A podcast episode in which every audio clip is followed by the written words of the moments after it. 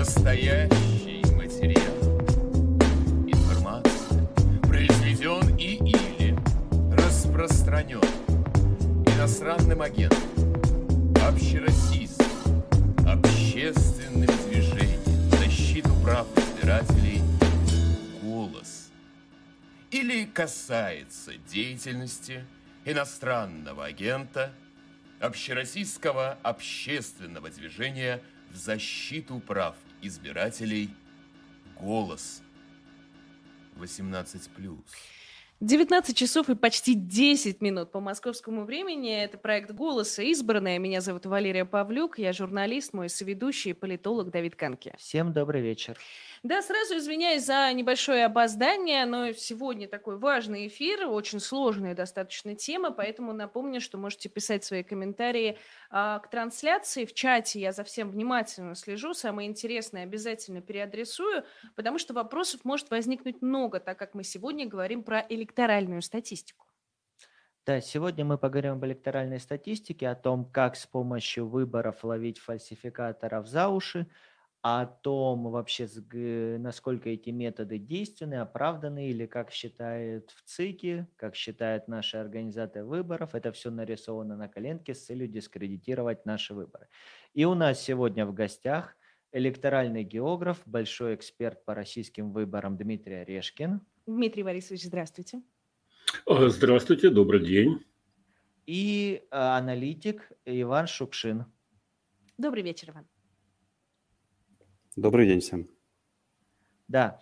Дмитрий Борисович, давайте начнем с вас. А вообще, можно ли выборы анализировать с помощью методов математического анализа? Вот эти вот все графики, они о чем нам говорят? И вообще, зачем простым людям в них разбираться? Ну, простым людям э, вообще ни в чем не обязательно разбираться, скажем прямо. Но если вы хотите понять э, сущность этого процесса, то мат-статистика, поскольку это огромные объемы числовой информации, является очень эффективным методом при таких объемах выборки, десятки миллионов человек, практически не бывает того, что называется случайные отклонения. То есть эм, они, естественно, есть всегда, но э, они становятся незначительно незначительными. То есть даже отключение на полпроцента это, это, это, это такое ясное свидетельство того, что этот процесс имеет Э, место. А, он не просто так случайно. Когда вы анализируете выборку там в 20 человек и пытаетесь у них э, средний рост посчитать, и особенно если вы, например, рядом со спортзалом, выборку делаете, то у вас много шансов, что туда пойдут баскетболисты, и тогда у вас средний рост получится там, ну, где-то метр девяносто. А, но если вы сделали выборку в 10 тысяч человек, то у вас даже если попадет спортзал – Э, то все равно средняя величина будет правильная. Вы выясните там, что средний рост мужчины метр семьдесят шесть, условно, средний рост женщины там на 5 сантиметров ниже. И это будет ближе к действительности. Так что э, очень э, ценный, очень релевантный, очень надежный статистический материал, который позволяет анализировать вот эти десятки миллионов подписей. И огромная заслуга, никем не оцененная, а, бывшего председателя Центральной избирательной комиссии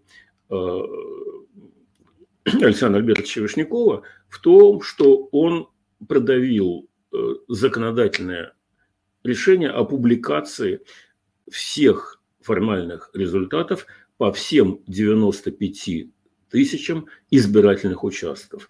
А сейчас ЦИК изо всех сил пытается исследователей отрезать от этой возможности, потому что когда такой большой объем выборки, ты всегда можешь увидеть, вот это нормальный процесс, а вот это отскок от этого нормального процесса. И этот отскок математическими методами фиксируется с четкой оценкой вероятности. Как правило, э, не случайный отскок, не случайность этого отскока фиксируется там с вероятностью 99,9. Но это не нравится тем, кто фальсифицирует результаты. Поэтому вот это достижение нулевых годов, когда стали публиковать э, все участки и все цифры по всем участкам. Сейчас изо всех сил пытаются его отрезать.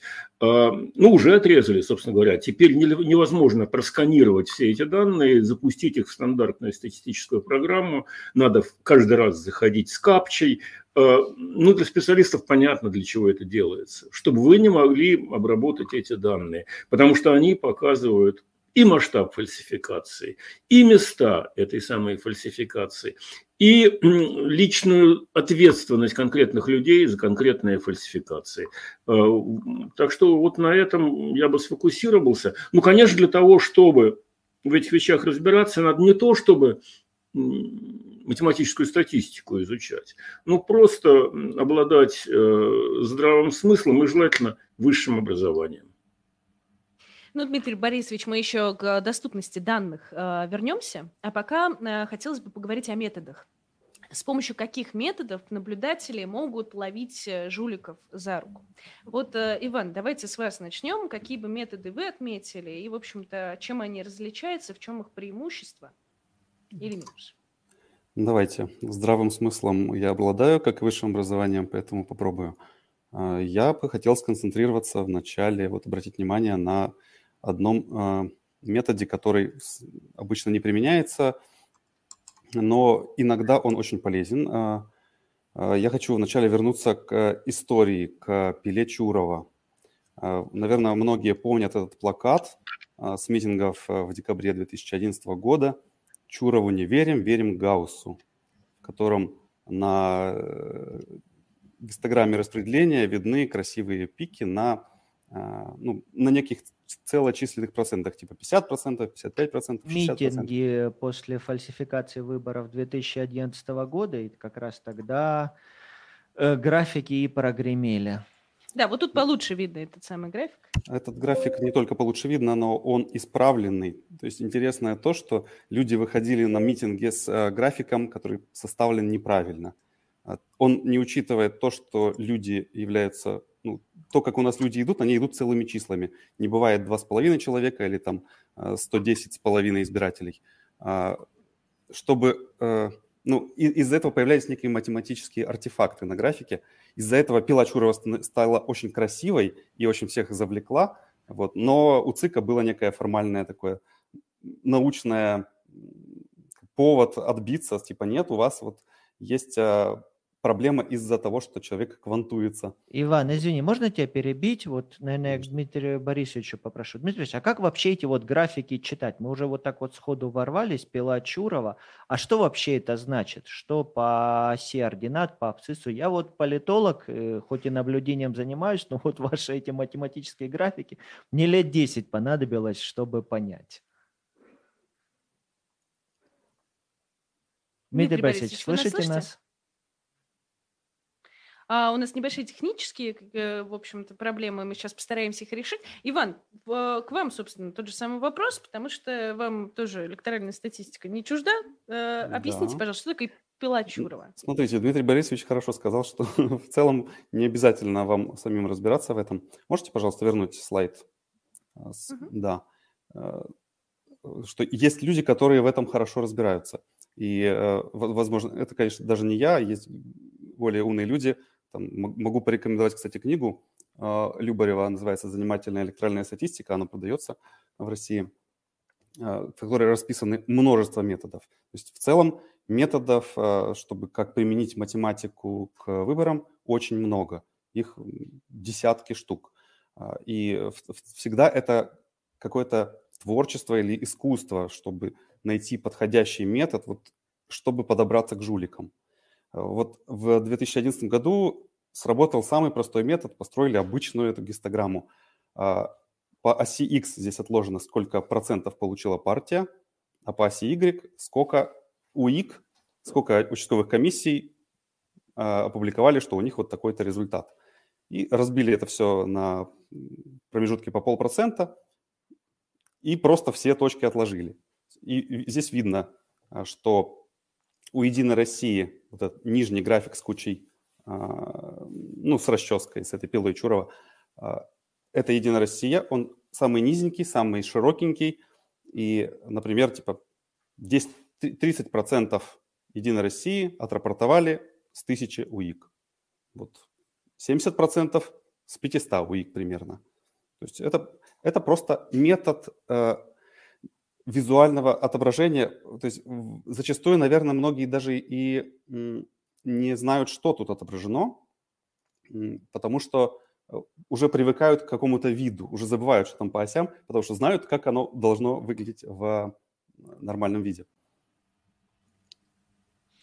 Э, Дмитрий Борисович, ну вот мы сейчас, вы чуть-чуть отключились, смотрели на графики, пытались его понять, а как вы можете нам помочь его прочитать? Вот мы видим, что здесь пять партий, четыре партии более-менее одинаково, Единая Россия растянута. Почему так не может быть? Что с этим графиком не так? А, ну, потому что, во-первых, прежде всего стоит обратить внимание на долю голосов э, за партию выше 50%. Это правая ветвь э, графиков. Ни одна из партий, там, КПРФ «Яблоко», ЛДПР, «Справедливая Россия», практически не имеют значимого числа участков, где за них больше, чем 50%. А за Единую Россию есть, более того, вот вы видите в самом крайнем правом э, секторе э, такой довольно большой выступ. Это где 100%. То есть есть значимое число, если мы посмотрим на ось ординат, 500 как минимум участков, где Единая Россия набрала 100%. Ну, любой человек, который занимается выборами, понимает, что 100% от всех проголосовавших – это что-то запредельное это, э, обычно это значит просто нарисовали эти результаты. Потому что ну, кто-то один просто испортит бюллетень. Ошибется, например, за, за любимую Единую Россию проголосует, а потом значит, решит переголосовать за коммунистическую партию, не менее любимую. Получится две отметки в бюллетене, и при, при нормальных условиях, ну, 1-2% недействительных точно бывает. А так, чтобы все до одного проголосовали за одну партию, и никто ни за КПРФ, ни за Яблоко, ни за ЛДПР в реальной жизни не бывает. Это вот тот случай, когда нужен здравый смысл. А, а тут 500 э, с лишним, более 500, э, скорее 600 участков показали стопроцентный результат. И это касается только Единой России, естественно. Ни у Яблока, ни у кого нет. Ну и плюс к этому, конечно, вот эти выплески 95, 90, 85, опять же, учитывая огромный эм, объем выборки, это не может быть случайными. Это закономерно. И те люди, которые работают с избирательными процедурами, они же знают, что на самом деле занимаются всем этим ремеслом далеко не самые продвинутые люди, потому что ну, у самых продвинутых людей есть некоторые комплексы, которые мешают этим заниматься. Э, занимаются фальсификацией, ну, крайне простые. И им что мучиться? Им партия велела нарисовать 75%. Они и пишут 75%. Если бы у них были мозги, они бы написали 74,6. Или там 75,2 десятых. А они пишут просто 70, 75, 80, сколько им по телефону сказал. И, соответственно, частота вот такого рода результатов и дает вот эту самую пилу.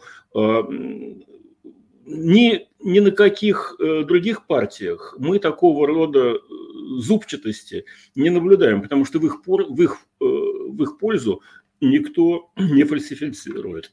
И, конечно, вот доля удивительно монолитного голосования, когда ну, свыше 70 там, процентов за одну партию, невероятно высокая. А, там есть какой-то средний результат у той же самой «Единой России». И в нормальных условиях э, относительно этого среднего результата, ну, условно говоря, там 50% за Единую Россию. Чем дальше от этой серединки, она же там медиана, многими другими словами можно обозначить, если речь о нормальном распределении, то, э, скажем, максимум участков и будет с этим самым количеством 50% за Единую Россию. Э, участков 60% будет меньше. Разрешите и участков, где 40% будет тоже меньше. А участков, где 70%, еще меньше. 90% совсем мало. Угу. Но это так же примерно, как если люди среднего роста встречаются часто, люди ростом 2,5 метра встречаются редко. И люди ростом метр двадцать тоже встречаются редко. Хотя встречаются. Дмитрий да. Борисович, прошу прощения. Иван что-то хотел добавить. Э, есть что дополнить? Да, я, я хотел добавить э, к тому, что Дмитрий Борисович сказал, что ну, целый процент типа 75 или 70 появились, потому что человеку позвонили и сказали, рисуй 75%. Вот. Э, это были выборы федеральные. Э, мне кажется, что причина у этого явления скорее психологическая. Вот то, как мы устроены. Если нужно То выбрать какое-нибудь число... красивым числом. Да, мы любим красивые числа, и поэтому мы их выбираем. А, вот э, захотелось нам придумать, сколько бы много набрал Путин. Вот, наверное, там, ну, или в данном случае Единая Россия, давай рисуем побольше, 80, рисуем 80. Вот они все рисуют 80. Они не могут придумать, давай рисуем 79,9. Но иногда они придумывают. Э, но, опять же, не, не на участках, а вот те, которые звонят, тогда да, придумывают. Можете показать следующий слайд, в котором придумали в 2016 году на следующих выборах в Госдуму э, очень случайно заметил, по-моему, это был Киреев, а, заметил такую штуку, что если вот на этой самой кривой распределения убрать один регион, то пропадает целый пик. Вот посмотрите, здесь сейчас пропал пик на 62,2%. Э, э, давайте это, напомним, напомним эту историю. Саратовская область это была, больше чем 100 участков, 62,2% за Единую Россию. Валерий, я тебя перебью. Давайте еще раз проговорим. Мы здесь видим внизу количество голосов за Единую Россию, наверху сколько голосов в каждой точке. И здесь у нас вся Россия да. на графике. Да. И если мы уберем один регион, то вот просто область. в середине вся картина меняется. Небольшую да. Саратовскую область. Просто пропадает целый огромный пик это, это было найдено случайно, просто человек посмотрел на данные и это заметил. Но это, это была большая удача. Но это было неизбежно, потому что, как Дмитрий Борисович сказал, данные были открыты, их могли скачивать, анализировать, все было легко. Если позволите, э, я бы... Это, это не случайно, понимаете? А, потому что география, она же очень близка к статистике. Здесь по каждому региону есть э, данные. И вот этот пик за 62,5% – это тот самый один регион, который называется, если память мне не изменяет, а, как там, не Саратовская, откуда у нас Саратовская, Саратовская, да. Это пик вот. Володин. То есть, там пара сотен э, участков, э, ну, около того, показали одинаковый результат. Но это то же самое, что вот вы стоите в магазине, э, меряете людей роста, и у вас идут только 175 сантиметров. Никого нет не 180, никого нет не, не, не 162. Все одинаковые.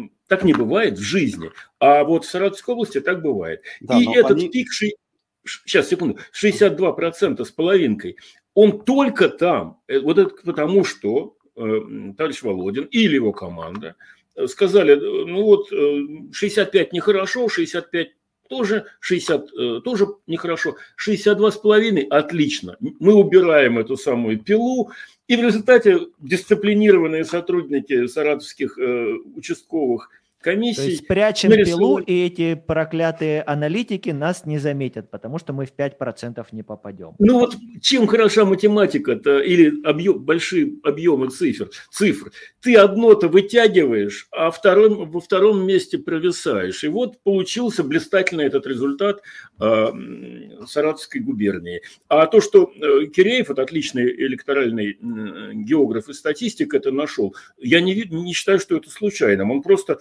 ну, ну, видят, что вот регион вылетает из нормального поведения.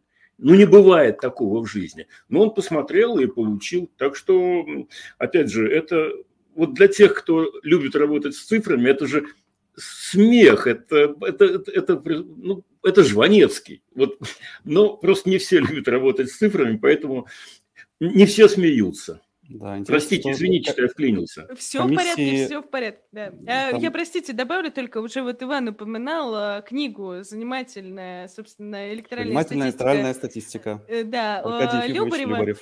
Вот, э, и я помню, что там как раз э, было дано, что если даже половину взять этих участков, то вероятность такого сценария это 1 на 180 триллионов. Поэтому особо интересная аномалия, как э, потом, если не ошибаюсь, оправдывались а, члены избирательной Можете комиссии. на следующем слайде показать, как они оправдывались? Они оправдывались, что там не совсем точно 62,2%.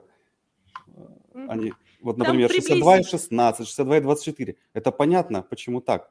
А, а, дело в том, что если человек получил сверху указание, пожалуйста, не рисуй ничего типа 60 или 65, нарисуй что-нибудь случайное, например, 62,2%. Он такой, отличная идея, нарисую, например, 62,2%. Он берет, вбивает в калькулятор, так, сколько у меня бюллетеней, а, так, умножает на 62,2%, делит на 100 и получает число, округляет его, конечно же, поэтому и в итоге получается чуть отличается от 62,2 ровно, округляет до целого числа людей и вписывает это число.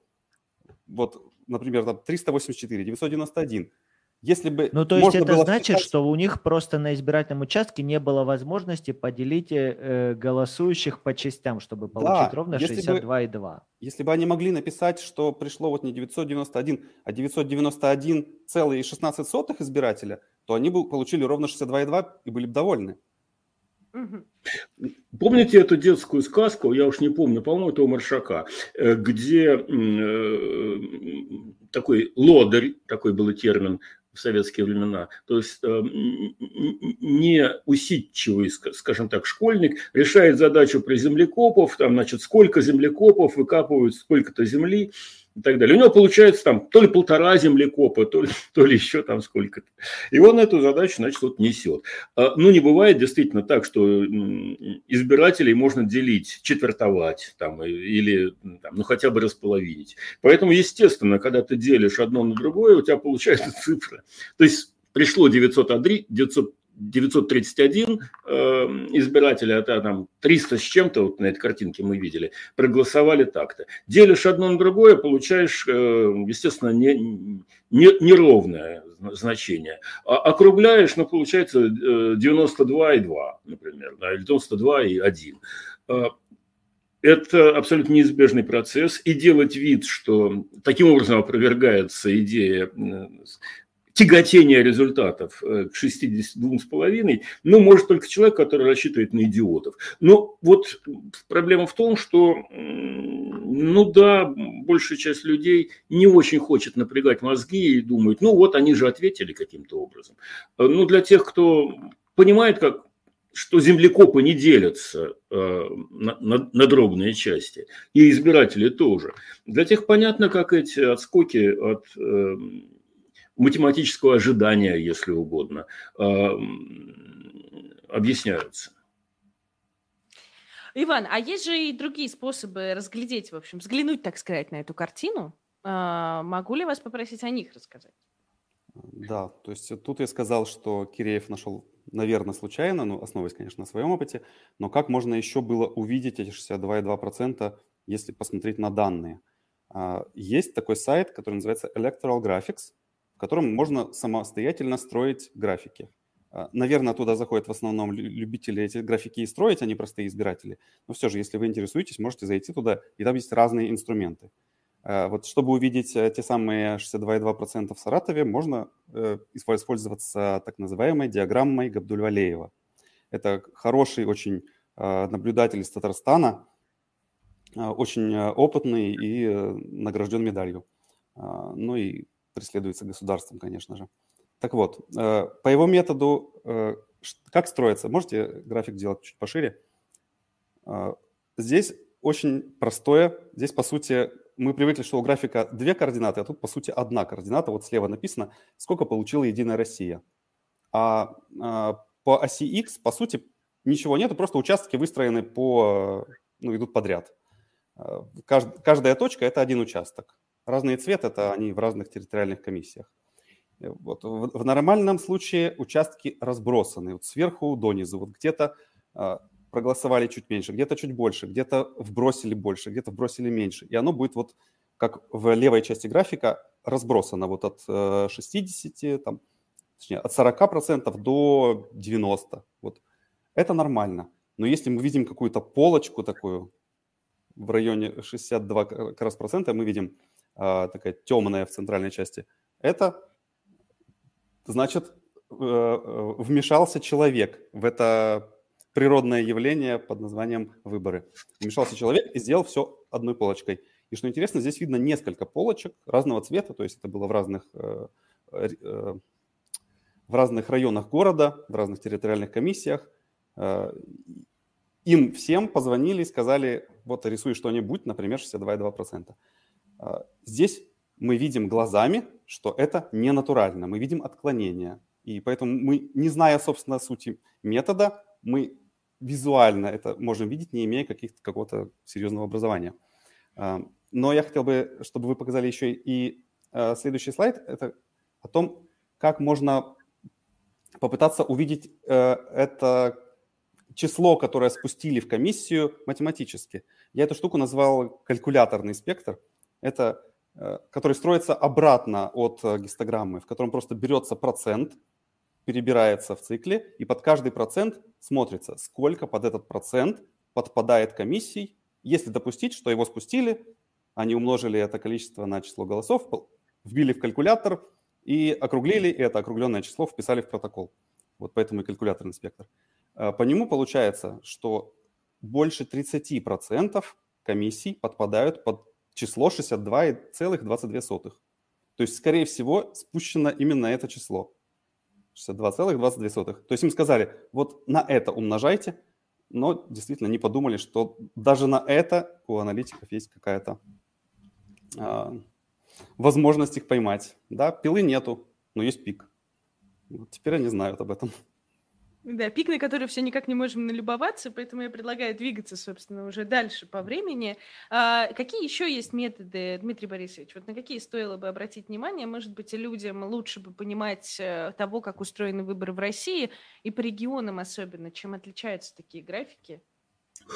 Ну, видите ли, э, география, это ведь тоже, особенно если ты имеешь дело с такими территориально распределенными стандартными данными, как протокол э, избирательной комиссии или даже региональный протокол суммарный, э, ты легко увидишь э, географическую неравномерность.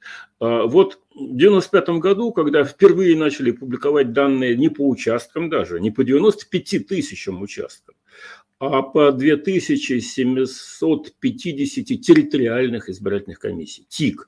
Ну, ТИК – это примерно то же самое, что сельский район или городской район. Там обычно несколько десятков участковых, ну, тех самых школ, в которых мы голосуем. Они объединяются, представляют э, общий протокол по территориальной избирательной комиссии, по ТИКу, и этот протокол по сетям газвыборы полетел уже в Центральную избирательную комиссию. Получается 2750 контуров в России.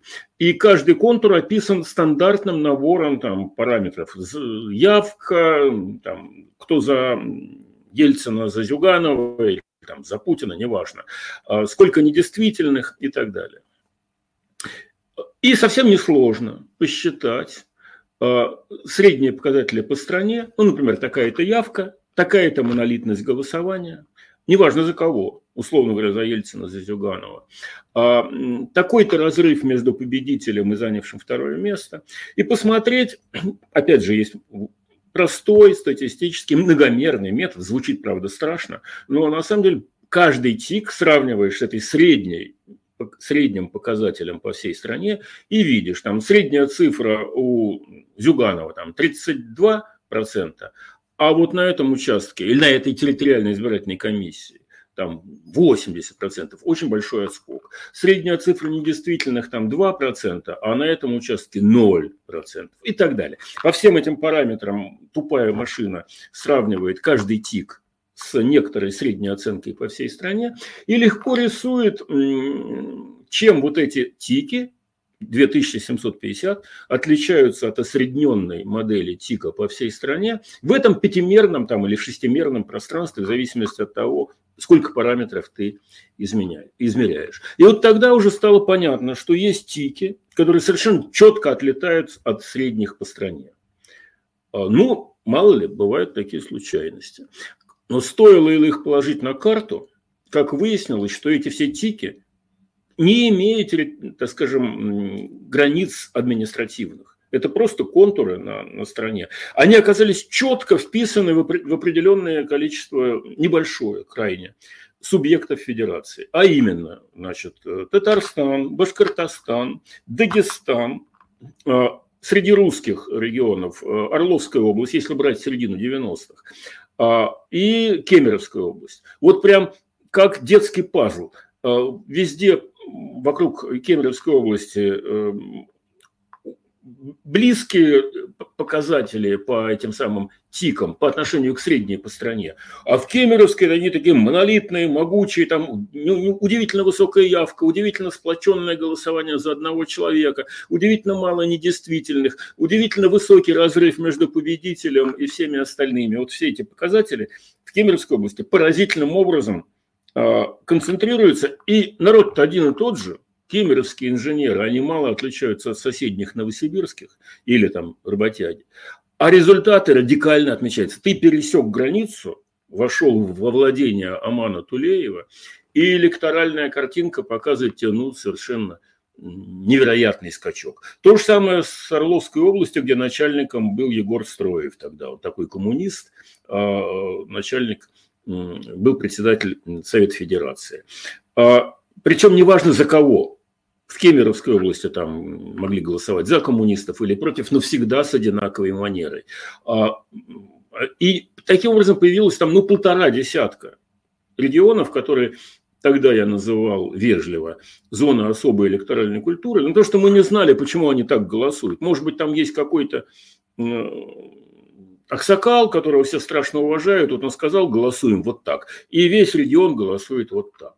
Но э, к уже там 96-му, 97-му, 98-му году, благодаря очень серьезным исследованиям в Татарстане и мужеству наблюдателей тоже, э, в Татарстане, в Башкортостане, в других регионах, стало понятно, что это просто тупая фальсификация. То есть там садятся просто люди э, и рисуют эти самые результаты. Тогда еще все было попроще, про 62% не очень, Э, озабочивались. Поэтому писали там 99, если речь про Чечню, э, или даже 100. Мы же видели вот на, предыдущей картинке Ивана, что 600, э, в 2016 году 600 участков, не, не очень много, но ощутимо, продемонстрировали результат по 100 процентов. А, и тогда стало понятно, что это ну, уже никакая не особая электоральная культура, а просто электоральные султанаты. И они из цикла в цикл, из выборов к выборам, один и тот же э, набор регионов. Э, Северный Кавказ, Тыва, э, ну, некоторые еще, причем не обязательно это республики только. Были и вот такие, как Кемеровская область или Орловская. Сейчас, сейчас мы наблюдаем этот процесс расползание вот этой вот э, культуры электоральных султанатов, она доползла вплоть до Подмосковья, где вы можете увидеть тоже такие же стопроцентную явку, стопроцентный результат за и так далее. Статистика-то вещь тупая. Вот их раньше не было под Москвой, а теперь появились. А, как они появились? Ну, не потому, что люди изменились, а не потому, что они вдруг страстно полюбили эту самую власть и голосуют за нее со стопроцентной а, явкой и стопроцентной активностью. Нет, просто взяли на вооружение кадыровскую технологию работу с электоральными данными. Поэтому, когда Киреев, хороший э, электоральный географ, строит эту карту, он же сразу видит, как выскакивает по косвенным параметрам, не по результатам, а по косвенным параметрам. Удивительная явка, удивительная монолитность голосования. Выскакивают какие-то регионы. Вот выскочил этот самый, этот Саратовская область. Так что и так это можно увидеть. И вот как Иван показывал, полочка формируется, или плинтус, если угодно, а все, все остальное под плинтусом. Или вот на, просто на географической карте это ложится. А, дело все в том, что ты можешь отрезать одно и пришить в другое, но без следа ты это не сделаешь, и статистика это отлавливает. Ну и в том числе, так скажем, ге, геоинформационная система. То есть это системы, которые статистические данные кладут на карту. Это же очень интересно смотреть, как вот эти электоральные султанаты в течение 20 лет выдают удивительные результаты. Но как только власть поменяется, и как только местным начальникам станет ясно, что надо ориентироваться на другое начальство, так при тех же манерах поведения, то есть высокая явка, высокая монолитность голосования, мало недействительных, ориентируются на другого уже. То есть как местные начальники крутят свою шарманку в пользу то одного, э, то другого. И это к выборам не имеет никакого отношения. Это демонстрация лояльности местных руководителей вот в этих электоральных султанатах, которые что хотят, то и изображают. Э, при этом надо понимать, что это касается все-таки не всей страны. Все-таки это ограниченное количество регионов.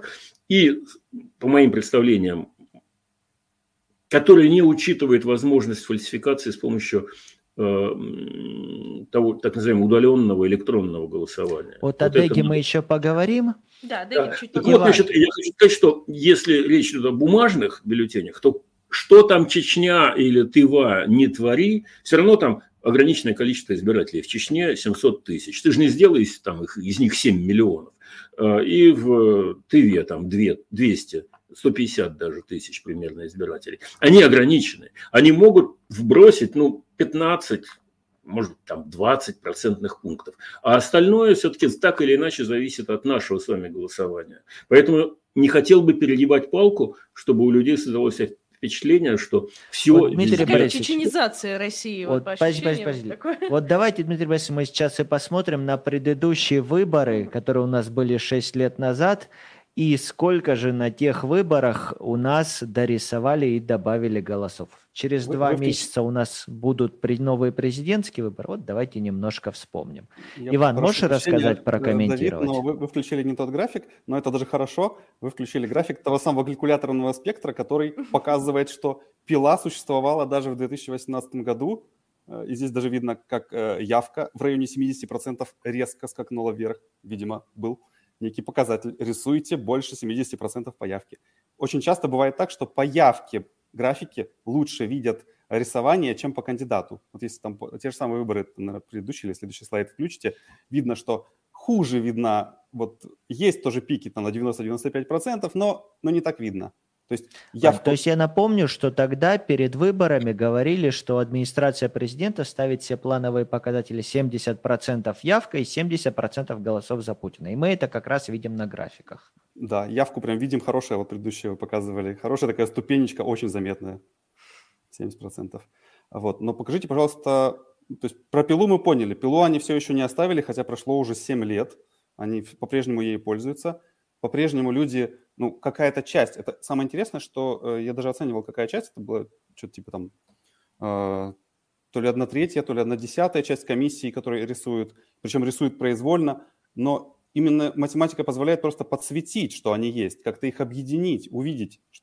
Так что они все равно ловятся, потому что ну, их недостаточно хорошо обучают. Ну, возможно, потому что боятся, что запишут, придет какая-нибудь э, журналистка на, на встречу и запишет. Покажите, пожалуйста, вот следующий слайд, где показан уже новый метод, который все знают как графики Шпилькина. Вот, на самом деле это метод э, придумал э, изначально, наверное, Кислинг. Э, в 2004 что ли, году он анализировал э, армянские выборы. Э, и суть э, метода заключается в том, что вот посмотрите на левый график. Здесь видны красивые колокола в начале. В начале они красивые, э, в левой их части – они, и все кривые, они вверх идут примерно одинаково, с одинаковой пропорцией. Грубо говоря, если мы возьмем явку там вот 40%, то э, э, э, то, как кандидаты между собой, э, как бы, какой, какая у них доля процентов, у них примерно одинаковые, и она идет и сохраняется. Э, а, но потом возникает так, что типа на явке 70% почему-то у Путина начинает идти выше, выше, выше и так далее – то есть он начинает вырываться на большой явке. Вот. Метод э, позволяет с помощью определенного алгоритма определить, сколько, насколько здесь идет отклонение от этого колокола стандартного, от этого конгруентного распределения, и, и посчитать в количестве голосов. Вот тогда э, Шпилькин оценил, это вот я сегодня построил этот график, э, и подтвердил еще раз, вот у Путина 10 миллионов аномальных голосов. То есть, несмотря на то, что тогда не допустили э, Алексея Навального э, до выборов, не знаю, должны ли вы оговориться, какой у него статус, э, ну, в общем, Объявлен, да, внесенный список террористов и экстремистов. Да. да. Вот все равно как бы выборы были почти безальтернативные, хотя там был Грудинин, но это интересно, что ему аж 10 миллионов пришлось или захотелось нарисовать. Вот. Окей, а если убрать эти 10 миллионов, он проходил во второй тур или нет? Без... Нет, второго тура определенно не было. То есть они за счет безальтернативности им этого хватало. Но они всегда используют разные методы, и поэтому за что-то, но их словим. То есть вот лишь часть комиссии использовала калькулятор, чтобы нарисовать протокол, и мы это видим. И вот из-за того, что они используют разные методы, мы всегда можем их поймать. Тоже а, используя разные методы. А да, вот, э, да. вот эти облачка, э, а, давайте да, про них немножко. Это правая часть графика, правый график. Э, он, по, по сути, отображает каждый участок. То есть вот где вы голосовали, он тоже там есть в виде одной точечки. Каждая точечка, у нее есть явка, это по оси X, и у нее есть результат у конкретного кандидата, это по оси Y. Вот видно некое синее облачко в районе 73% у Путина и в районе там явки 60%. Вот. Э, из-за того, что э, самое интересное то, что математика ловит э, отклонения от чего-то нормального. То есть из-за того, что были участки, в которых считали честно, из-за того, что были регионы, в которых считали честно, у нас все равно есть некая зона, на которую мы можем опереться и сказать, что да, вот здесь похоже, что вот все честно. Бывают регионы, где такого даже нету и близко, где мы не можем увидеть честное облачко, где прям тотально все зачищают. Но из-за того, что в России есть регионы такие, мы видим его. Ну и обычно это а... называют кометы с хвостом. Вот есть ядро вот, кометы, да. и есть у нее хвост, который вот идет к 100% за Путина и 100% явки. То есть само облачко это более-менее нормально, то есть должно быть оно такое ровное, кругленькое, а вот хвост это уже проблема. Да, ну это вот как, как устроена наша вся природа, все, все в виде такой вот кучки, э, там, не знаю, э, э, щепотку соли насыпать, она будет также в центре побольше, по краям поменьше, и чуть-чуть, чуть-чуть рассыпется вдали. Вот это. И mm-hmm. здесь кометный хвост, он свидетельствует о том, что добавляется явка за счет чего? За то, что добавили голоса Путину. Вот, и, соответственно, если посмотреть на нижнюю часть графика, у остальных кандидатов уменьшаются голоса. То есть, чем выше явка, тем у них меньше процент голосов. Вот. Э, то есть, э, правильно ли я понимаю, Дмитрий Борисович, что такой метод Шпилькина, он фиксирует э, вброс? Или он фиксирует еще и там, когда перебрасывает от других кандидатов? Нет, нет, нет. Конечно, это, это прибавка. То есть, э, вот Иван же правильно сказал, вот вам колокол на левом графике. А, при нормальных условиях, э, вот там сереньким э, зафиксировано, а, он бы шел, вот линия шла бы ниже. Нормальные условия рассчитываются с помощью других регионов, где не было фальсификата. Значит, пункт первый. Те 10 миллионов, которые вот этой вертикальной штриховкой показывают, 10 миллионов избирателей, это как раз примерно 15% от э, числа проголосовавших. Значит, если у Путина там результат был 70 с чем-то, вот посчитайте, что 15 ему нарисовали. Но это значит, что 55 у него были, ну, более или менее доброкачественных, которые статистическими методами не, нельзя, нельзя назвать э, фальсифицированными. Возможно... Извините, перебью. Административный ресурс, он где будет в этой графике? А он здесь не будет виден он здесь не будет виден, если административный ресурс не действует тупо, просто берет и переписывает результаты.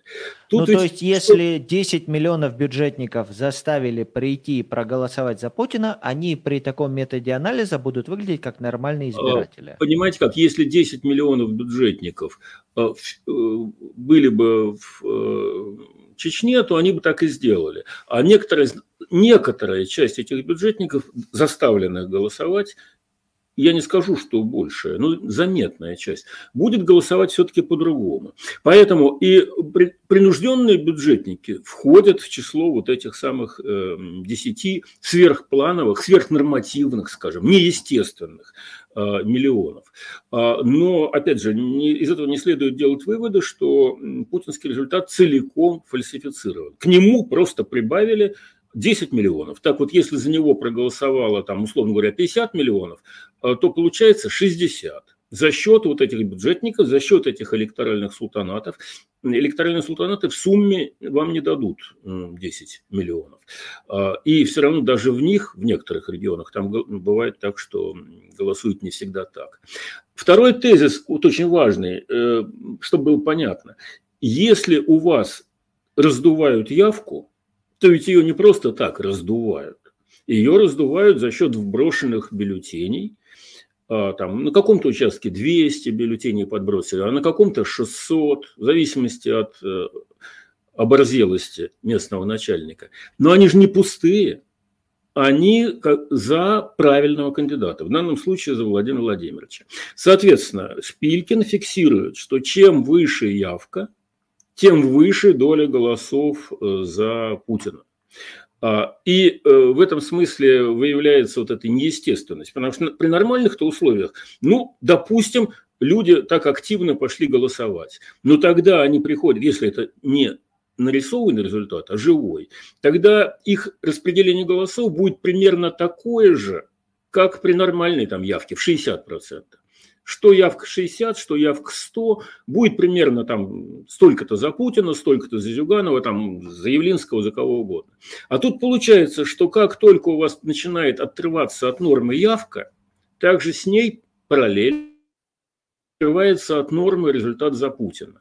То есть вот Иван, он об этом же и сказал, что вбрасывают бюллетени с голосами за Владимира Путина. И этот вброс, ну, действительно, миллионы, не десятки миллионов, но миллионы э, голосов.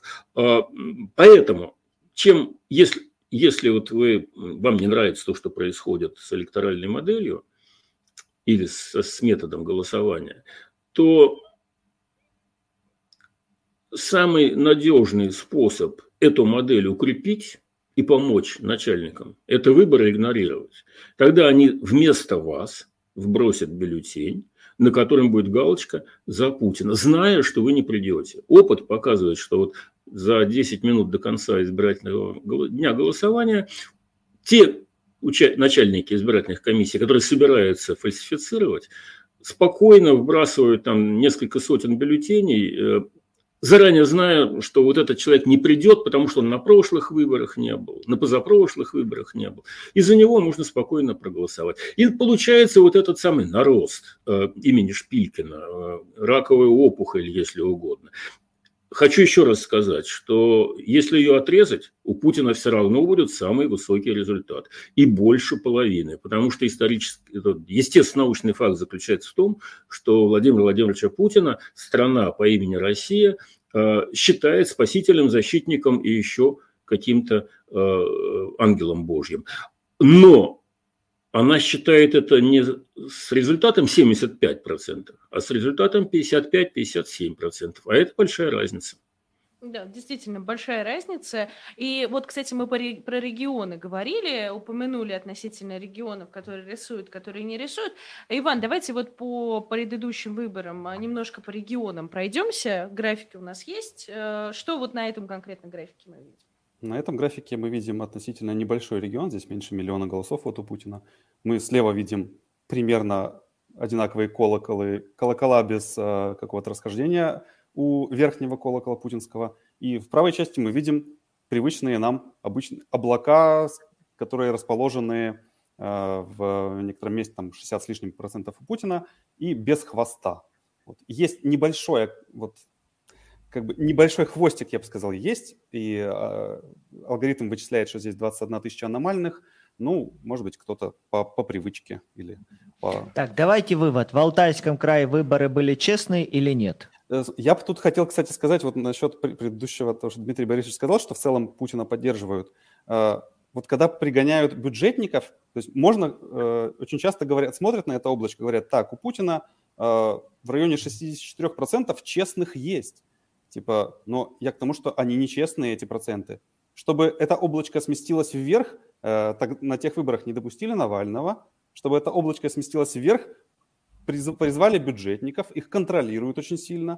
То есть вот эти вот вбросы и прочее рисование протоколов – это э, вторая часть, а первая часть – это то, как они организовывают выборы. То есть Ничего, да, да, да, Борисович, в Алтайском крае выборы честные, Шукшин отвечать не хочет. А, нет, он, он, правильно, он правильно говорит, потому что э, если мы с вами толкуем про статистику, то в Алтайском крае нет статистически выраженных свидетельств массированной фальсификации. Это не значит, что там нет, то есть нет приписок. Вот считали без явных нарушений. Но э, другие административные методы, там приводной избиратель, например, есть. А устранение, там, скажем, того же самого Навального, то есть э, без, неконкурентные выборы тоже есть. Но статистика это не ловит, понимаете? Значит, э, поэтому, когда, когда вот я, например, говорю, что, ну да, в, в Алтае вот видно, нет признаков статистической манипуляции, скажем так. А или или она несущественная, эта манипуляция. Там, ну, правильно сказал Иван, что есть маленький хвостик, но не самый выдающийся. Так а вот, с точки зрения статистики, считали э, без жульничания. А то, что нагоняли толпу, там, это, ну, это, это совершенно другая история. Это уже... Воронежская область, тут что скажете? Кто, я должен сказать? Давайте вы раз продолжили. А, ну, 161 ну, тысяча аномальных голосов за ну, Путина. Много вот или мало? На, на левом грае много, потому что, э, ну, в Воронеже, насколько помню, там около миллиона избирателей, там что-то плюс-минус. Но вот из них считайте, значит, 100 э, с лишним тысяч, это э, ну, больше 10%. Значит, тут опять же, фальсификат измеряется там, фальсификационный навар измеряется от 10 э, до 20 процентных пунктов. В разных регионах немножко по-разному. Есть вообще, где честно считают. Но это не значит, еще раз возвращаясь к тому, что выборы безукоризненные. Потому что есть другие методы, не связанные с фальсификацией подсчета. Вот за них статистика не отвечает. Я бы хотел обратить внимание на Воронежской области, что здесь, а, потому что дальше будет еще один график, тоже шпилькинский, а, что, видите, левая, в левый график, что левый колокол, который нормальный, без аномальных голосов, он достаточно высокий, а правая часть, которая со штриховкой, она чуть пониже. То есть как будто бы фальсификаторы слабее, чем избиратели. Вот, просто запомните это. Можем да, мне, мне, мне нравится мысль да. о том, что фальсификаторы слабее, чем избиратели. Я думаю, а, нас, наши зрители ее тоже запомнят. Ну и, конечно, я вижу По крайней вопросы. мере, в Воронежской области, не По крайней мере, в 2018 году. По крайней мере, в 2018 году. А, на следующем графике у нас город Москва, и, насколько я понимаю, это повод перейти как бы к другой немного теме. А, это, насколько я понимаю, последние выборы. Нет, это Нет, выборы 2018 -го года угу. президента. Все, это все то же самое. Угу. Это Москва, и в Москве это мы видим... пример честных, честного угу. подсчета, вот так, корректно скажем.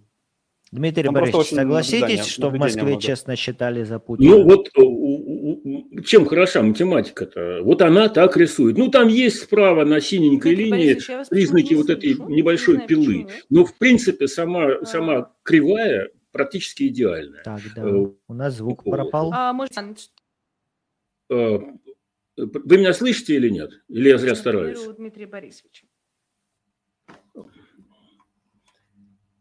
я, если не слышно, да? Я пока всех слышу. Ага, ну мы, Иван, мы с вами можем разговаривать в этом случае. То есть, ну, на мой взгляд, это признак того, что как раз статистические методы не видят явных э, признаков фальсификата. А то, что э, людей мобилизовали э, в Москве, э, пригоняли на участке, э, мне кажется, довольно понятным фактором. Но в целом же не надували явку, ведь и явка-то была в Москве относительно пониженная. Ну да, видно, что здесь меньше 60%. А, э, ну мы в эфире или нет? А, я вижу, что у наших ведущих микрофон отключен, поэтому мы эм. можем пока без вас, без ну, ведущих. Ну, если нас видят. Ну, собственно говоря, остается только сказать, вот смотрите, видно же, как, э, как на самом деле сама все машина э, рисует картинки, и они бывают правдоподобные, а бывают неправдоподобные.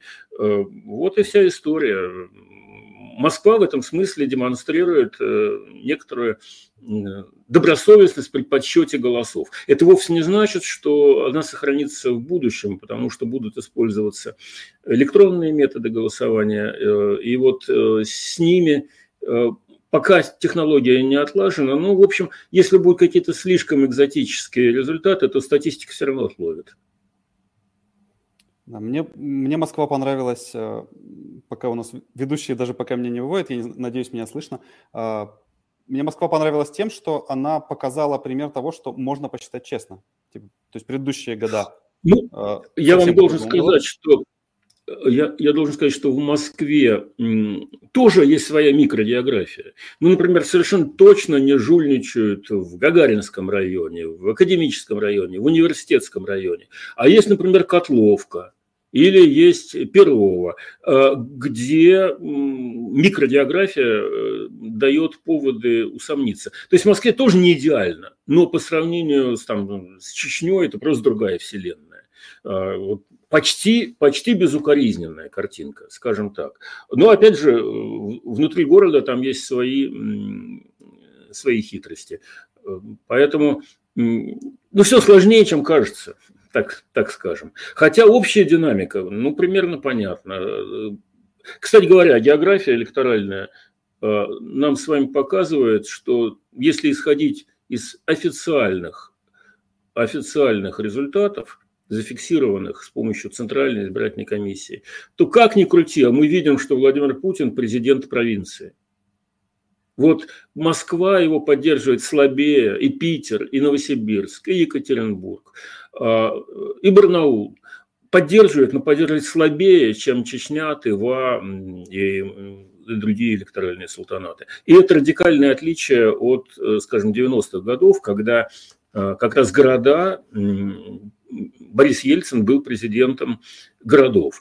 И до сих пор периферия очень переживает, потому что по ней вот эти э, прокатились очень болезненно реформы, э, москвичи их легче пережили в целом, ну и вообще в целом продвинутые э, регионы. А вот депрессивные регионы, им было больнее, и, и, и, и тамошним элитам было больнее, скажем так. Поэтому, да, вот мы видим, что география поддержки Путина, она в принципе совпадает с географией поддержки Зюганова. Э, это, за него голосуют люди, которые хотят, чтобы было как в былые времена. Дмитрий Борисович, посмотрите, вот э, следующий график – это Кемеровская область. Он совсем отличается от Москвы. Э, и видно, что вот эта вот аномальная зона, она огромная, она возвышается над избирателями. То есть в Кемеровской области избиратели проиграли избир, избиркому, проиграли фальсификаторам. Вот э, а почему, так, почему вот отлично. Это, это просто прекрасно, потому что Кемеровская область – это блистательный пример электорального султаната.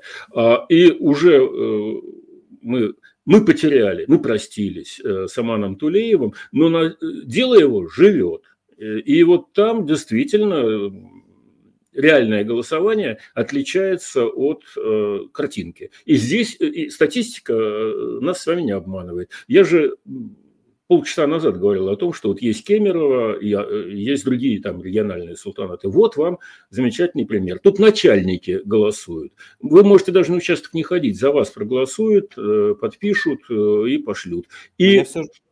Извините, что перебиваю, И статистика я... показывает. Спасибо Хотел... вам, Иван подчеркнуть, что здесь все-таки мы видим некое честное облачко в районе вот 70% у Путина. Я просто э, э, хотел упомянуть, что есть еще один метод, э, как отслеживать э, честность выборов, это смотреть видео с них.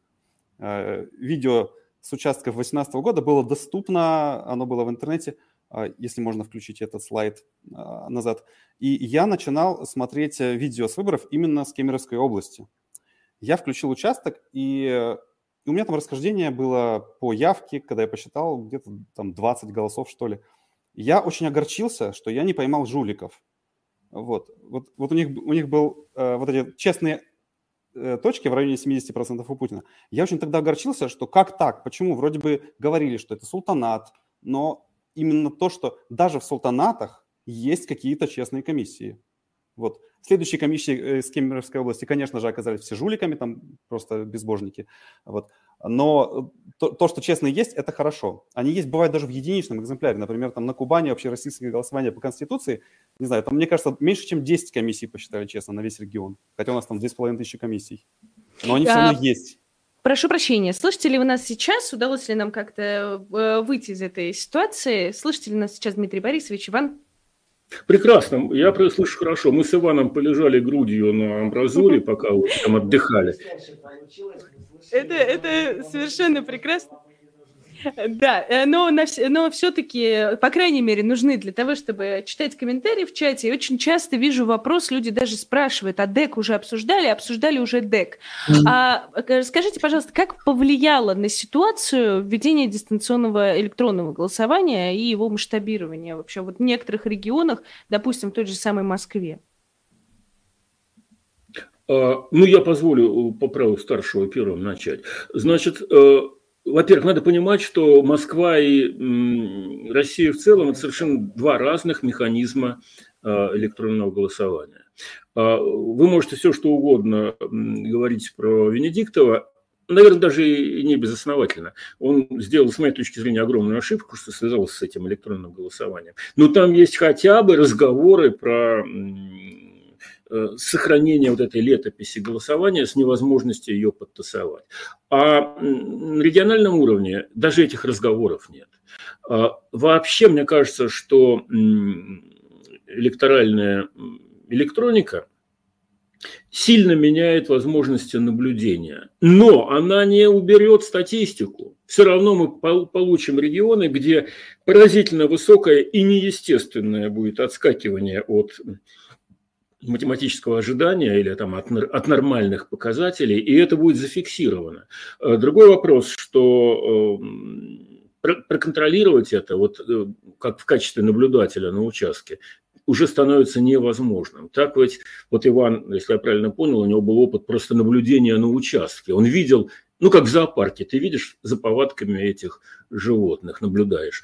А сейчас мы это не увидим, потому что файлы там бегают э, где-то в в этих э, компьютерных устройствах, и отловить их совершенно невозможно. Но матушка статистика нас и здесь не подведет. Э, отловим и покажем. Э, другой вопрос, что, конечно, в юридическом плане судья скажет, слушайте, я не, не обязан разбираться в кривой Гаусса, и вообще он иностранный агент. Так что юридического смысла это иметь не будет. Но ну, а с точки зрения теории познания, конечно, мы будем понимать, какой степени результат будет фальсифицирован. А для меня электронное голосование – прямая угроза гражданским правам, в том числе электоральным. Хорошо, может быть, по статистике, пока посмотрим, у нас есть данные э, еще за Воронеж? Это дело в том, что вы как раз стали обсуждать ДЭК, а здесь уже есть ДЭК. Это 2023 угу. год. В сентябре у нас были выборы губернаторов в паре десятков регионов и мы их можем тоже анализировать. А, но прежде чем приступить к Дегу, я хотел бы, в, чтобы вы вспомнили, что я просил запомнить Воронеж. И там было два пика. Вот, два колокола. Вот, не, не показывать не надо. Просто помните, помните что э, тогда колокол э, избирателей был выше. А здесь вот левый, левый колокол на левом графике, маленький такой, это избиратели. А правый большой, зачеркнутый аномальностью, это фальсификаторы. Мы видим, что насколько он стал заметно выше. То есть э, избирательные комиссии, фальсификаторы, они за эти, сколько получается, с 2018 года прошло 5 лет, за эти 5 лет очень усилились и стали очень заметно фальсифицировать. Возможно, влияет то, что это э, регион близок к, к зоне проведения, э, не буду говорить чего, ну, а, можно сказать, ну, так называемые специальные военные операции. Ну, у нас даже, даже за это уже штрафуют, то, что я это называю совсем другим словом. Так вот, э, мы здесь видим, как, как изменилось за эти пять лет электоральное поведение этого региона. В смысле, не поведение э, избирателей, а поведение комиссий. Вот видно, что у губернатора, вот если вы посмотрите на облако, которое вот подсвечено mm-hmm. на правом графике, э, у него облако в районе 50%. То есть видно значительная часть, и меньше 50% э, результата, есть выше. То есть он был, несмотря на все, на все там меры предосторожности, он был в районе второго тура, он рисковал, и поэтому они усилили свои фальсификации. А насчет дистанционного электронного голосования, вот здесь на... Не-не, можете не листать, а прям там же, на этом же графике есть а, одна точка. Ее очень сложно разглядеть. Вот, да, я ее вижу. Да, И именно этим оно и плохо, что оно объединяет огромное количество избирателей всего лишь в одну точечку. Мы не можем понять, насколько она хороша, плоха, от чего она отличается, потому что она одна. Мы можем ее сравнить с основным ядром. Видно, что она чуть-чуть выше него. Возможно, потому что избиратели, которые голосуют электронно, они контролируемы. То есть они боятся, что поскольку выборы электронные, наверняка там все записано, и начальство увидит, как я голосую. И поэтому они голосуют чуть-чуть более провластно, а, когда голосуют электронно. Поэтому, конечно же, это опасная очень история а, именно в плане давления. Простите, я все-таки вцепилась в Москву не просто так, потому что по Москве э, есть, э, собственно, два графика. Первый график Москвы с дегом, а второй график без дега. Давайте э, объясним. Подожди, ну ты вот сейчас показала график, он пустой, на нем ничего нету. Вот это то, что Дег сделала с э, графиком Шпилькина, оно просто его смяло, потому что э, там больше 80% э, избирателей проголосовали электронно. И в Москве это был ужас э, не только потому, что это электронное голосование было в интернете, а потому что э, в эту... Покажите предыдущий график, где там СДЭК, где там видно, что это одна точка. Вот одна точка в районе 100%, вот справа. В эту одну точку влезло сразу три вида голосования. То есть туда голосующие в интернете поместились, туда поместились те, которые приходили на участок, просили бюллетени, и мы дали не бумажный, а говорят, идите голосуйте в теге. И еще и к надомникам ходили тоже с терминалом электронного голосования. Это третий вид голосования.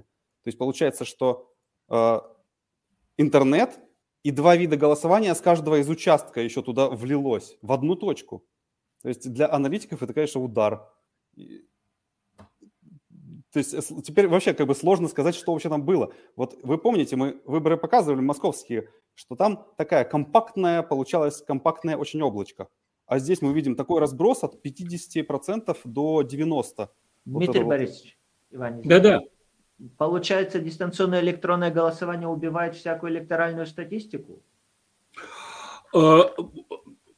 В этом его функция, потому что действительно для реального анализа вам нужны распределенные данные по каждому участку или хотя бы по каждой комиссии территориальной, Тиковской. Если у вас одна точка, как было в советские времена, то ее, как ни анализируя, она остается одной точкой. 99,9 за нерушимый блок коммунистов и беспартийных. По всей стране одинаково.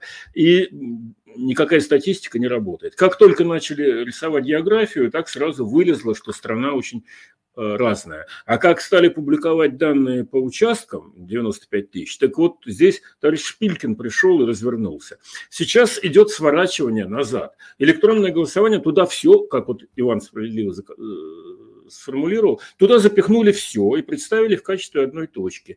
А, но точка-то тоже ведь отлетает от э, нормальной ситуации. То есть мы видим, ну, Правильно? Иван говорит, а может там люди боятся, а может быть там такие люди, что они так сильно любят э, Владимира Владимировича Путина, что кушать не могут. Или губернатора, если речь там о Воронежской области. Ну, поди знай. Ну, отскок очевиден. Но, собственно говоря, это то же самое, что в советские времена. Ну, 99,9 не бывает. Ну, нам же говорят, вот весь народ сплотился и проголосовал. И хоть ты тресни, ты ничего не докажешь. Так что да, мы, электоральная система деградирует, э, причем не случайно деградирует, а целеустремленно деградирует. И выборы превращаются в электоральный, как скажем, обряд такой, да, прийти и продемонстрировать свою лояльность любимому вождю. А, я думаю, что еще огромную роль э, электронное голосование психологическую имеет для э, начальников э, избирательных комиссий. Они все-таки они не, совсем-совсем не дураки, такие же люди, как мы, как правило. А, они понимают, что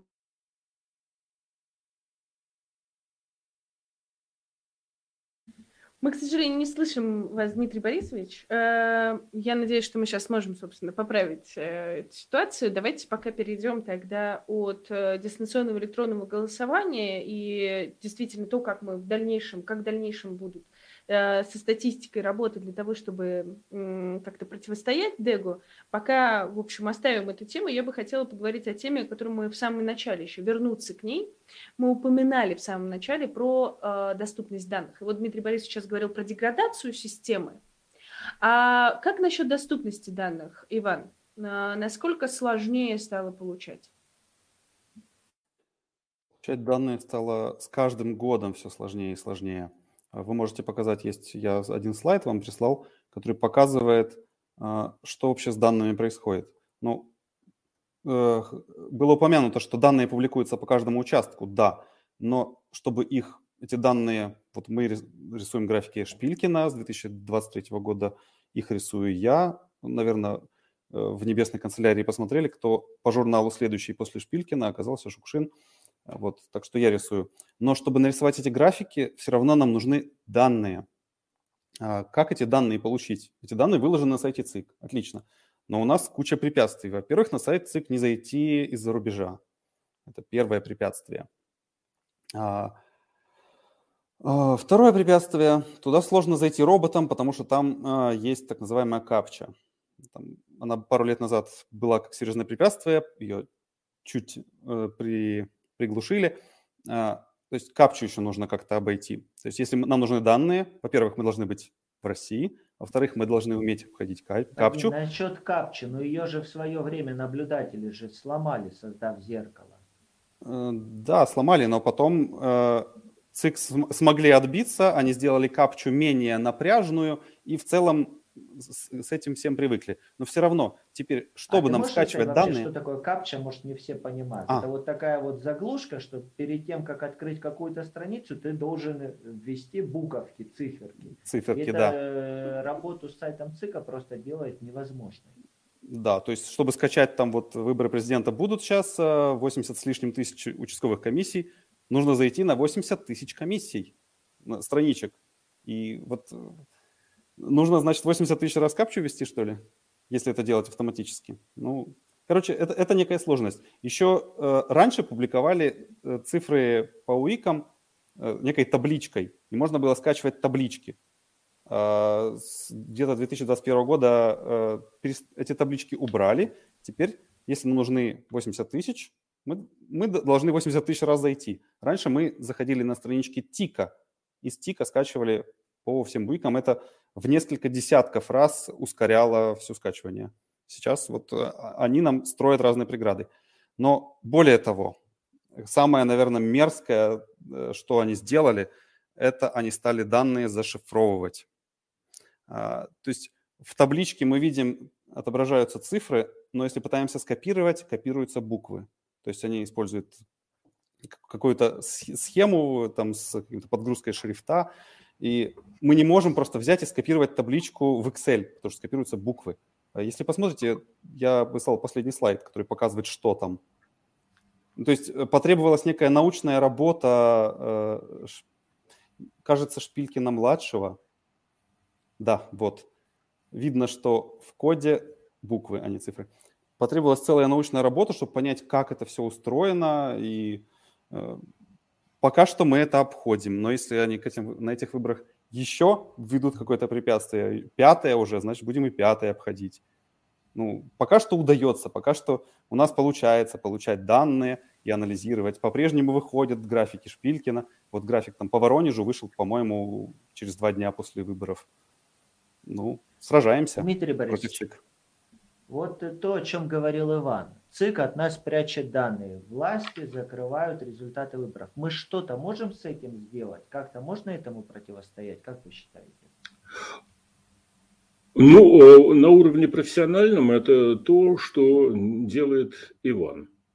Э, да, можно скрывать, можно создавать на, на один программный продукт, который закрывает, можно создать другой программный продукт, который вскрывает. Но э, поскольку мы идем по траектории Кадырова, то, скорее всего, они, как и Лукашенко тоже, просто перестанут эти цифры вообще публиковать, что абсолютно, абсолютно преступно, абсолютно антиконституционно, потому что уж что-что, результаты выборов должны быть по определению всеобщим достоянием. А нам э, партия и правительство говорит, нет, а зачем вам знать-то? Вот Элла Александровна Панфилова, э, человек э, кристальной души, вы что, и не верите, что ли? Вот она вам говорит, что такая цифра. А зачем вам знать, из чего она сложилась вообще? Поэтому э, наше Отечество э, решительными шагами идет по пути деградации, по пути нарушения прав, по, по пути фальсификации истины, для того, чтобы сохранить власть э, в руках тех людей, которые в этом э, заинтересованы. А это не значит, что пока еще что все безнадежно. Ну вот, да, придумывают умные люди э, со специальным образованием способ добраться до этих данных. Но ведь допрыгается эта модель до того, что просто кувалды имени Пригожина разнесут все эти компьютеры вместе с э, базами данных и скажут, что все, достаточно, хватит, ребята. А, вот вам официальная цифра, 80% обещали, 80% получили, будьте свободны. А, мне кажется, что тут вопрос в потенциале сопротивления общества. Вот э, уже там 25-30 лет, ну, если там с моих первых опытов статистического анализа и географического, то считайте уже 30 лет. Если говорить про Сергея Шпилькина и более квалифицированные методы, там вот те, то, чем занимается Иван, то это, ну, 10 лет последних. Но если нет массовой поддержки людей, то без этого Э, работать не будет. А, между прочим, поддержка заключается в том, что надо прийти и проголосовать, испортить бюллетень, проголосовать за, за, за, по сценарию Навального или еще как-то. Потому что для того, чтобы что-то с чем-то сравнивать, нужны э, точки с разным э, статистическим набором данных. Вот мы же видели с вами, вот вам Москва, вот вам Воронеж. И сразу становится понятным, э, где, что и как. А если у вас что Москва, что Воронеж одной большой точкой нарисованы, то не о чем говорить вообще. Так вот, для того, чтобы этому противостоять, надо участвовать в этой процедуре, прекрасно понимая с помощью Ивана, там, вас, меня, а, насколько это недоброкачественная процедура. Но именно, именно в, в этом-то и соль, что она недоброкачественная не на 100% она недоброкачественна примерно на одну пятую часть. До сего момента, пока, пока на всю катушку не запустили электронное голосование. Естественно, они захотят, чтобы эта процедура была недоброкачественна на 50%. Но если мы этому не сопротивляемся, так они это и сделают. Иван, есть ли что добавить? Да, я бы хотел сказать, что мы всегда при анализе опираемся на данные, и ЦИК, как мы сказали, постоянно ставит какие-то нам козни, препятствия. И недавно мне прислали ссылку и сказали, что э, для системы антишукшин э, выделяют 15 миллионов э, рублей, э, нашли какой-то на госзакупках какой-то контракт, где 15 миллионов выделяют на то, чтобы воспрепятствовать какому-то трафику, который потенциально опасен для, для ЦИК. Так что, скорее всего, они будут еще придумывать какие-то препятствия, чтобы не появились э, аналитические материалы в неделю после выборов. Вот. Это, это очень печально, но если что, значит будет новость. Ничего не получилось. Э, графиков Шпилькина не будет. Но я надеюсь, такой новости мы не дождемся. Это как-то в завершении я все-таки обещала чату. Давайте хотя бы пару вопросов быстренько возьмем. А, Дмитрий Борисович, а, люди спрашивают, а вот хорошо, есть у нас вот эти графики. Это же доказательство преступления. Нет. Ничего... Нет. нет, это для нас доказательство, для суда нет. А почему? Потому что судьи не обязаны знать основу математической статистики. И не обязаны э, руководствоваться здравым смыслом, особенно у нас в России. Они обязаны руководствоваться телефонным правом. Я бы а, сказал, что, извините, э, Валерия, угу. что влияет для суда, наверное, влияет видео. И поэтому и видео тоже от нас прячут так же, как и результаты. Вот. И по видео, собственно, иногда получается что-то сделать. Например, в 2021 году на участке, где я голосовал, это, с помощью того, что следователь посмотрел видео, директор Беккера Анатольевна, она потеряла свой пост. Ее попросили уйти с почетом, конечно, ее очень хвалили. Э, там глава города дал ей какую-то награду, наверное. Э, но, тем не менее, ей после того, как следователь посмотрел видео, что, что творилось на участке ночью, вот, кстати, о, о вреде трехдневки, ей пришлось уйти.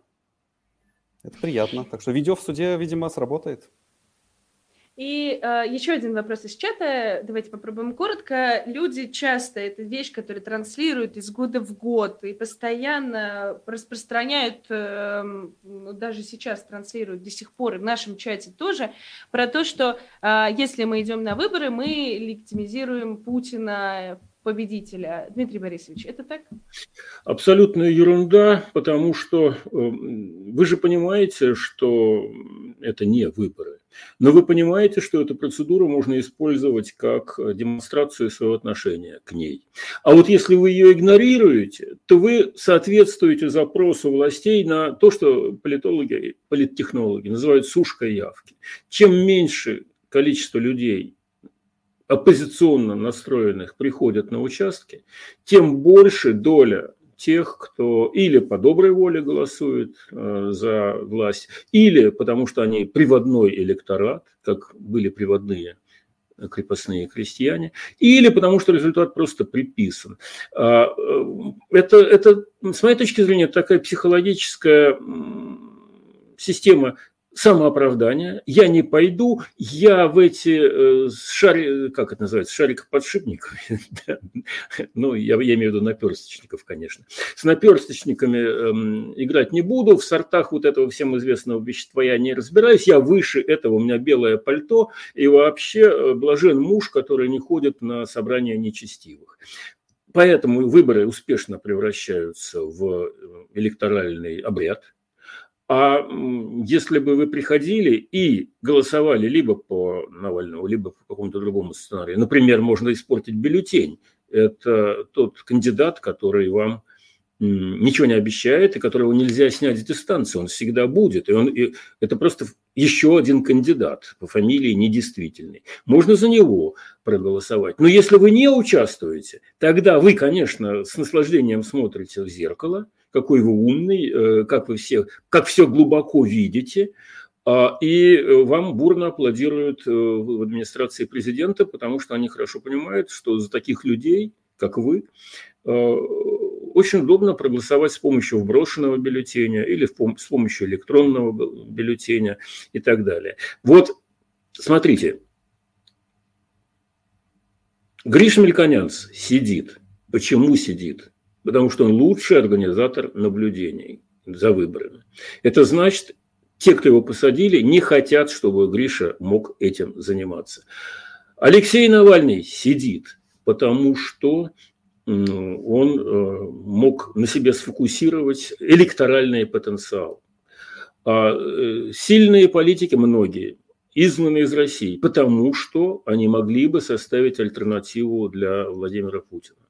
И большая часть из нынешних политиков, будь то э, Навальный, будь то там Илья Яшин или еще кто-то, они же все прошли через соблазн э, абсентиизма или бойкота и поняли, что это не работает. То есть это работает скорее не в их пользу, а в пользу Кремля. Поэтому Навальный, он что, зря три года сидит? Уж ему-то можно поверить, что он понимает в этом деле. Он говорит, придите, проголосуйте за любого против. Ну, сейчас появился там Надеждин. Э, не буду про него подробно говорить, но там есть сомнения, и, несомненно, они должны быть. Но проголосуйте за Надеждина. Если окажется, что он мурзилка, испортите бюллетень. Но отстраняться от этого, это примерно то же самое, что отстраняться от России, от своей личной ответственности и изображать себя в этом самом белом пальто. Извините, я, пожалуй, слишком много говорю. Я думаю, у Ивана тоже есть что сказать по этому поводу. И если вы не голосуете, то что Ивану анализировать? Э, Дмитрий Борисович, все отлично. Вот э, я думаю, что все со мной согласятся. Очень приятно слушать. Лайк не забываем поставить Дмитрию Борисовичу. Иван, есть ли у вас что добавить? Я думаю, что, конечно, все. Да, мне понравилось, что Дмитрий Борисович упомянул э, стратегию Навального, который сказал, что мы идем и голосуем, что без вопросов. Да, мы идем и голосуем. Ну, ком- команда Навального, они другие методы предлагают, что еще делать, агитировать, конечно же. Вот. Но я хотел бы э, следующее сказать насчет э, легитимизации, что эти выборы, в принципе, не легитимизировабельные. Мы и мне кажется, что те, которые говорят про легитимизацию, они как будто бы смотрят на эту ситуацию глазами Кремля. Типа, вот Кремль как бы хочет легитимизировать. Нет, а, я хотел бы, чтобы люди посмотрели на выборы глазами своими. То есть вот я вижу выборы как некую возможность действовать, возможность агитировать перед выборами, возможность в том числе побыть на участке понаблюдать возможность поучить наблюдателей или вот что-то делать. Если я, я вижу, что ну, закон дает нам возможность действовать, вот закон ФЗ-67, ФЗ-19, мы много чего можем сделать. Не знаю, даже какие-нибудь жалобы подавать по агитации, подавать жалобы по каким-нибудь простым вещам, типа неверно заверенным копиям протокола. Просто прийти в, в конце дня выборов и проверить, э, проголосовал ли я, вдруг за меня уже там кто-то расписался, и там, если что, поднять жуткий скандал. Э, очень, иногда бывают очень хорошие, успешные скандалы, как на общероссийском голосовании, наверное, Инна Корезина лучше расскажет, э, как она, что даже простым избирателям удается иногда что-то делать. Есть, конечно же, выборы не легитимизировабельные, но мы все равно действуем на них, потому что мы хотим, мы активные граждане, мы хотим что-то изменить. Спасибо большое, Иван, спасибо большое, Дмитрий Борисович, за то, что уделили сегодня время, поговорили с нами, сегодня большую тему разобрали, затронули только часть, конечно, многое не успели, но будет повод зато собраться еще раз и поговорить еще. Спасибо. спасибо. Спасибо, до свидания. Ну, а остается только разобрать нам с тобой некоторые вопросы. И вопрос у меня есть к тебе, Давид.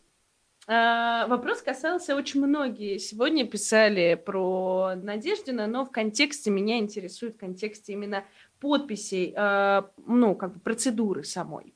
А, люди спрашивают, подписи, собранные за границей, правда можно признать недействительными?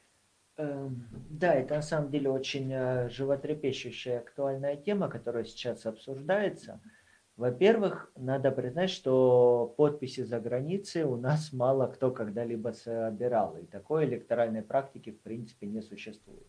В законе о выборах президента есть, даже сейчас могу попробовать вспомнить, какая статья и какой пункт.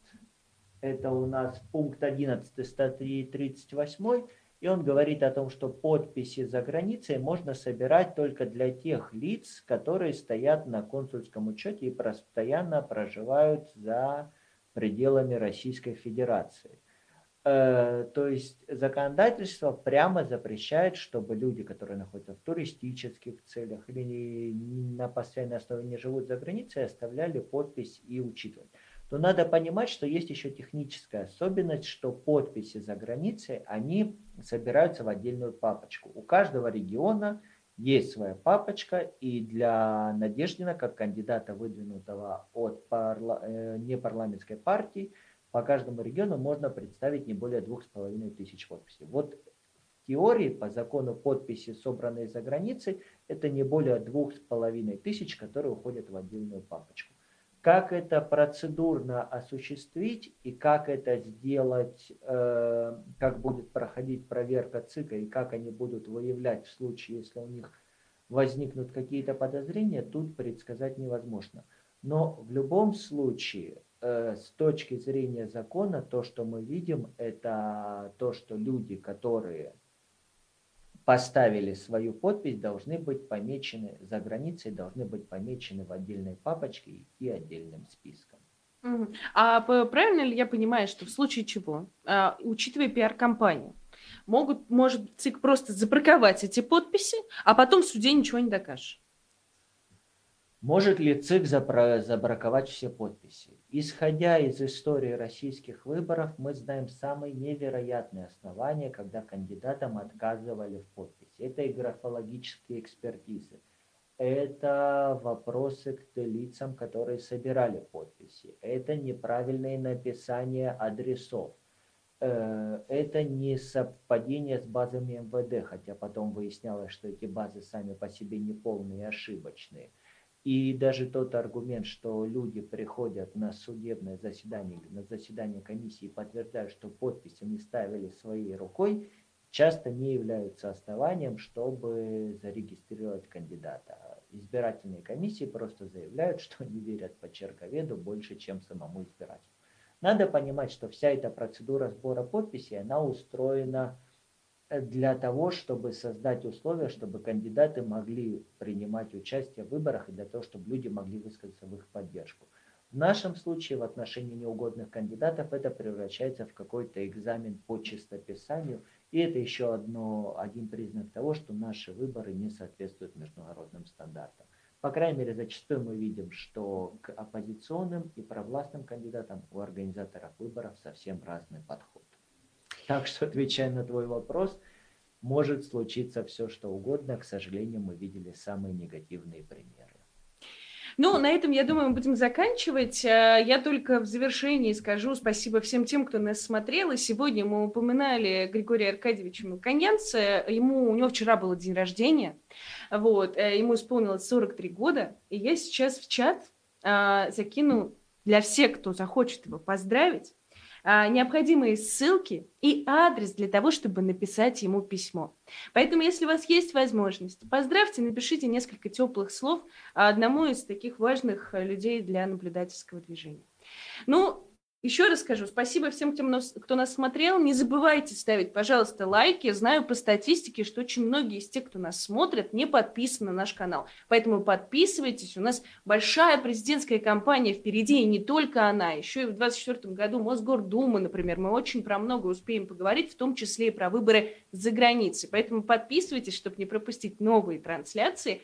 Ну и всем, получается, до следующей недели. Да, извините, пожалуйста, за технические проблемы, которые у нас сегодня были. Всем честных выборов и пишите политзаключенным.